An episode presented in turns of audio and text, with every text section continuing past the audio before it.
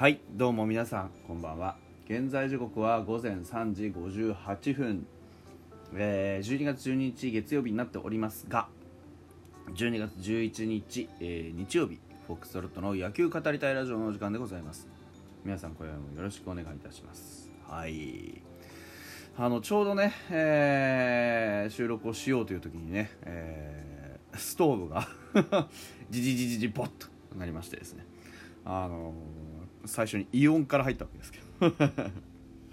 寒くなっています。本当にあのー、こちらも室温を20度に保つのが精一杯というところで。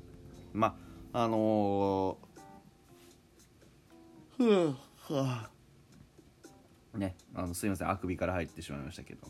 皆様におかれましては本当にあの体調の維持にはあ万全を期していただいて、ね、連日ワールドカップも盛り上がってますからあの夜更かししてる方も多いんじゃないですか。僕もその一人です。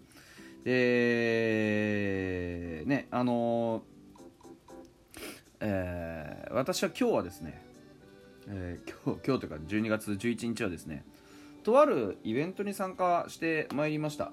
あのー、とある方のトークショーかないわゆる。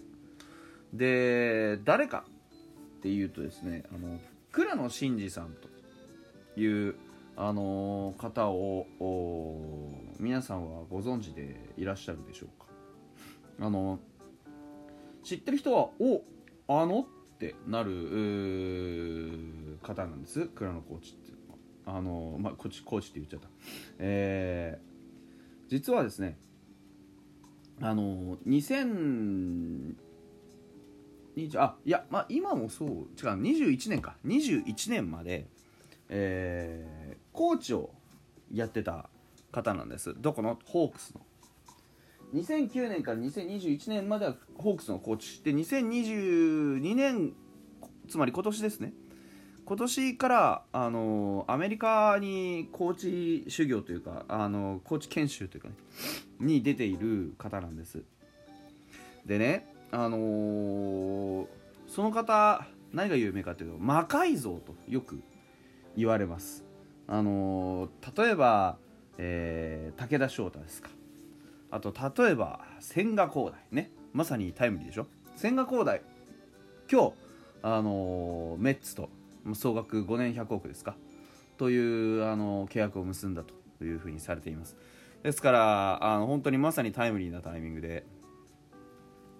でその千賀とかを育てたあ倉野コーチと。いう方がまああの日本に帰ってきて、えー、トークショーというのをやった。なんかどうやらねあの立山さんが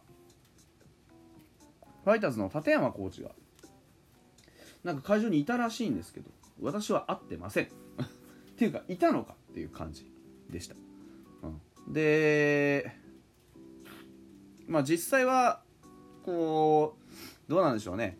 えー、何の話をしたかっていうとまあコーチングというものについて、まあ、彼は、まあ、学んでいるので。であとデータの活用法とか、まあ、そういういろんな話をされたんですよね。倉野さんはやっぱり日本一世界一の投手コーチコーチになりたいと。言ってじゃあ世界一の野球の環境に身を置いてみようというところでレンジャーズのえー、とトリプル A かな？を中心に、あのー、下部組織の、まあ、やり方っていうのを見ていると。で開口一番言っていたのは、あの、まあ、日本の野球は極端に言えば10年遅れていると。何が遅れているかそのデータの活用だと。でまあ当然ですけどねラプソードだのね、えー、ホークアイだのね、えー、スタッドキャストなんかいろんなそういうこうデータを測る機会ってあるじゃないですか。今ね。でそういうのをまあ今日本もようやく使い始めたと。ただもうメジャー20年前からやってんだと。で10年間以上の蓄積がある。データの。でそういう蓄積があった上で確率だとか数字をいっぱいこう使ってあのより確率のいい方法より効率の良い方法っていうのをもうすでに実践していると。あ、日本は今ようやく今使い始めて。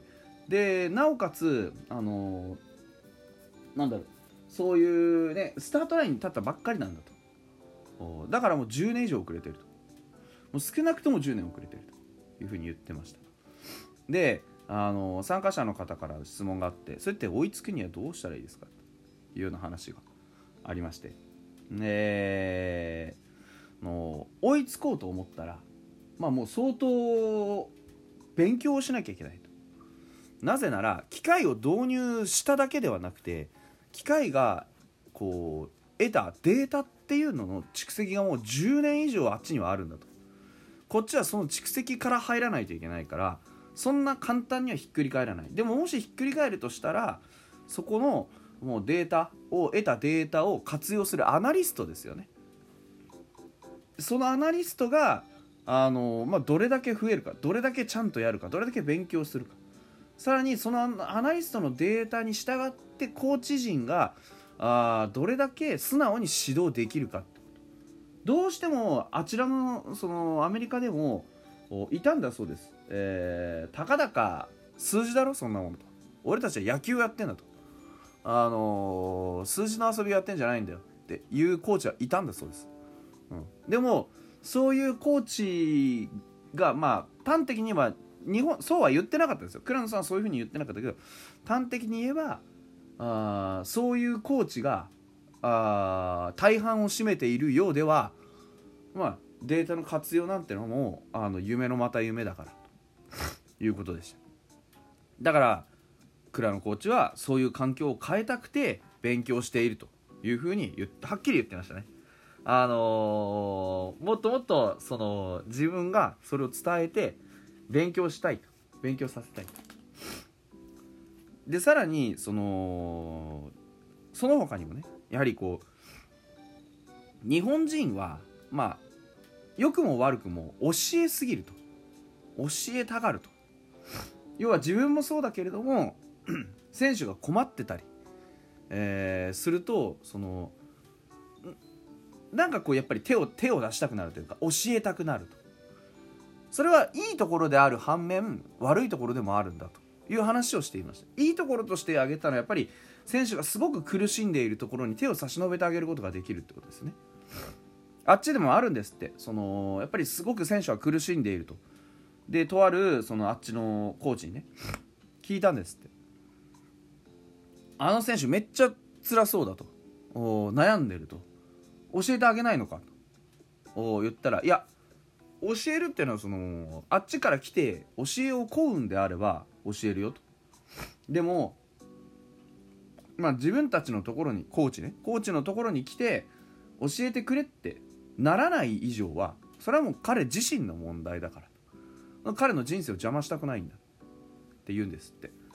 で倉野コーチはいやおかしいじゃないかって思ったんだけども何も言わないで黙ってこっそり本当は契約でねそういうことしちゃダメなんです。要はあのコーチ見習いであっち行ってるのにそのコーチのよう真似事のようなことして選手が再起不能になったりしたらそれこそあの責任を取れないから。なんですけどこっそり行ってすごく詳細なレポートとかを出して。で君は今こういうことに陥っているからこういう練習をしてこここうやって直すといいよって言ったらその選手は痛く感動して日本でそんなこと言われた試しがない日本じゃないや。あのこうアメリカでそんなこと言われた試しがないと。ありがとうと。言われたと。これは日本のいいところ。だけどあのとはいえその日本はえー、教えるっていうことに重きを置きすぎ置きすぎると。コーチングっていうのは、まあ、そういうことじゃない。あのいかに自分の話を聞いてもらうかがコーチングなんだと。こう自分の言うことを聞かすんじゃなくて自分の伝えたいこと。例えばお前は今例えばそういうところで苦しんでいるけれども請求で苦しんでいるけれどもその請求をこう良くするも悪くするもコーチの指導次第っていうのは本来はコーチの仕事じゃない。その請求を一緒にどうやってやっていったらいいかちょっと考えてみようぜ。こうやったらどうだああやったらどうだいっていうアドバイスをする。教え込むのではなくおあ教えてこういう形に仕上げるのではなくて選手のいいところを伸ばしてアドバイスをするっていうのが本来のコーチングなんだよっていう話はしてましたよね、うん、でだから本当に話聞いててめちゃくちゃ楽しかったんですよ。まああのー、もうちょっとね、あのー、まとめて何かお伝えできることがあればいいなと思ってるんですけどいかんせんあの2時間 ,2 時間ちょっとぐらいのあの話の内容を12分に落とし込むのは非常に難しいので、まあ、代表的なところとしてそういう話が挙げられてましたよっていう話、うん。あのー、私も質問しました。いいところをどういうふうに、あの伸ばすんですかって言ったらもうとにかく見なきゃダメだと。その選手のことをとにかく見て。であのー、まず伝えてあげないとダメだと。伝えてあげないと選手は意外と自分のいいところって知らないだそうです、うん、そうするとそこにあのなんだろう小さな成功体験が少しずつ生まれていくの。この球がいいねっていうことをちゃんと伝えてあげてでそこからスタートラインだというふうにおっしゃってましたね。で、まああのー、お便りもいただきました。あスカーレット・ウィッチさんからね。えー、倉野さんということは立山コーチと会いましたね。会ってないです。えー、鶴岡さんが行きたかったとへこんでました。あ、そうなんだ。あ、そうか、鶴岡さんあれだね。ソフトバンクでつながれるからね。とうとう規制さん、野球帰りでしょうか？ありません。はい。以上です。公演を聞きに行っただけで野球界に入れるなんていう、そんなことは起こりえないのでお気をつけください。はい。というわけで、あの、またね、折に触れて倉野コーチからあ聞いた話なんてのを織り交ぜていきたいなというふうに思っております。はい。本日はここまででございます。また明日です。バイバイ。